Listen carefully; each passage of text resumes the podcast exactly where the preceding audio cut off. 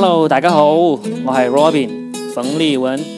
这次呢，又是我自己一个人做节目，因为我的搭档佳倩这段时间工作比较忙，我前段时间跟她合作开的那个专辑《超级嘉宾》可能要暂停一段时间了。那没关系，那我们又重新开始来讲段子好啦。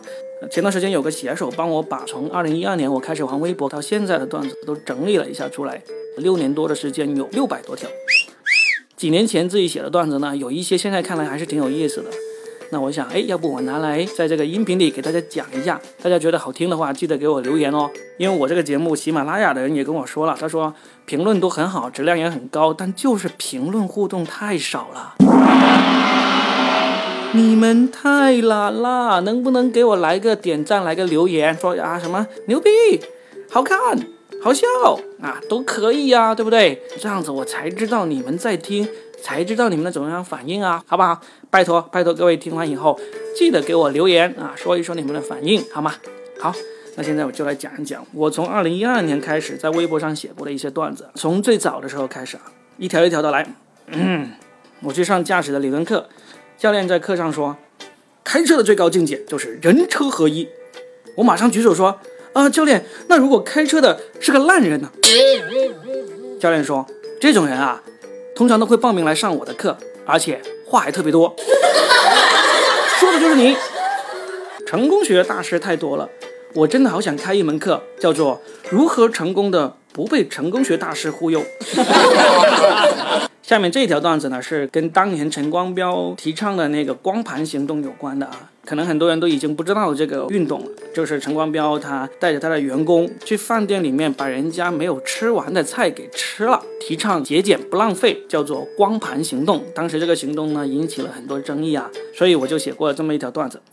每次自己做饭菜做多了的时候，我都想请陈光标来搓一顿，顺便帮我洗洗碗。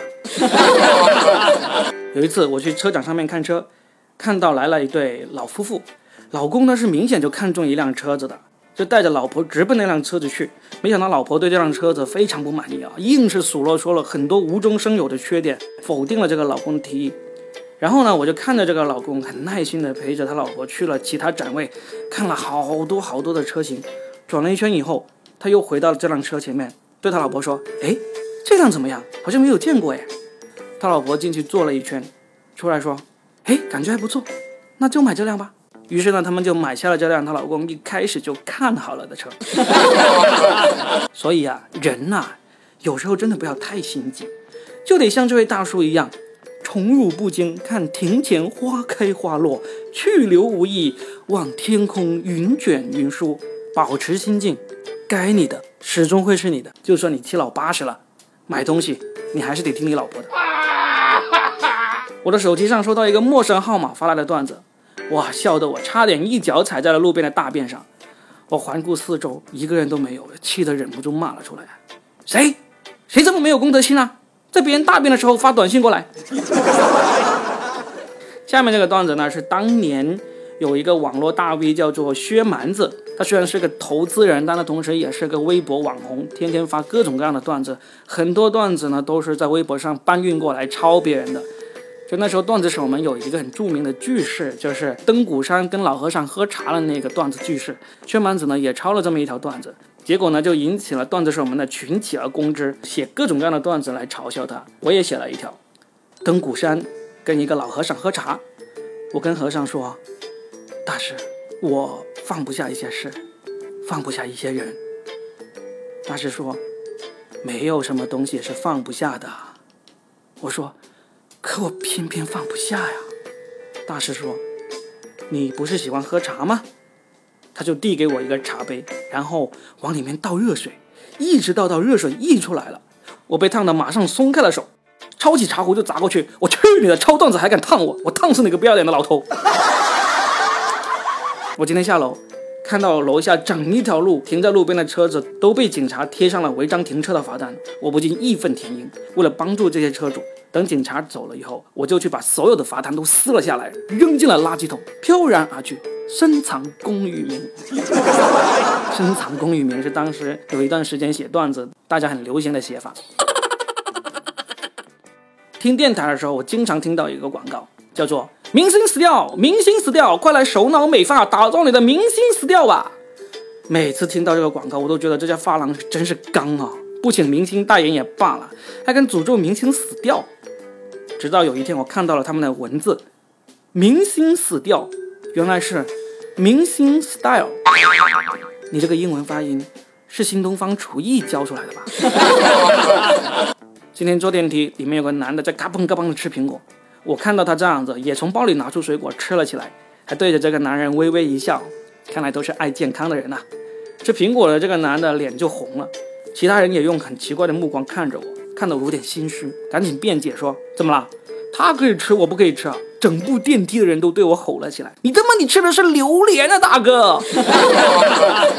今天一早回到公司，我就对同事小王说：“小王，我看到你昨晚给老板回的邮件了，你太没有骨气了吧？他这样骂你，你还说的这么好听。”小王说：“不。”我在心里面已经狠狠地骂了他了，哪有啊？我一个字都没看到。我那封回信啊，每一个字母我都是用中指敲的。我这个人有时候经常会妙想天开，例如我会想，两个人在互相看着对方的时候，如果能够把双方的眨眼的频率调到同步一致，那是不是就完全看不到对方眨眼，就会以为对方一直瞪着眼看自己了？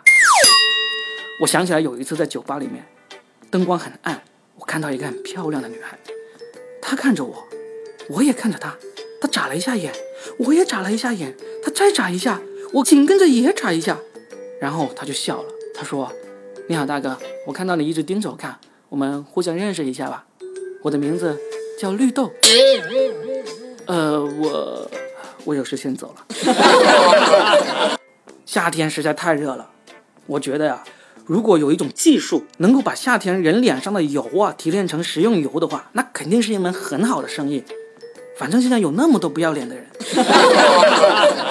我觉得叫丽的女孩子很惨，天气一好就会碰到风和日。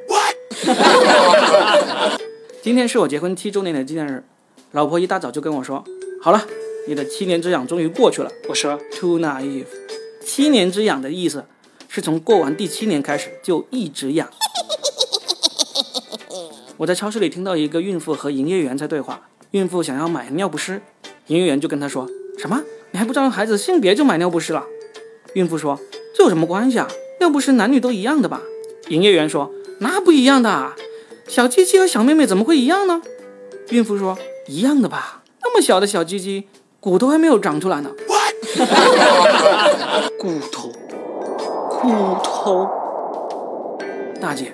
我只知道狗的那个是有骨头的，你是了狗吗？好了，这就是本期的说的全是梗，由喜马拉雅独家播出，欢迎大家关注、订阅以及推荐给你的朋友，在喜马拉雅上搜“说的全是梗”就能找到我们这个专辑了，也欢迎大家关注我的个人微博“洛宾 Robin”，就是洛阳的洛，嘉宾的宾，加上英文 R O B I N，洛宾。罗宾就能跟我互动啦，谢谢大家，我们下期见，拜拜。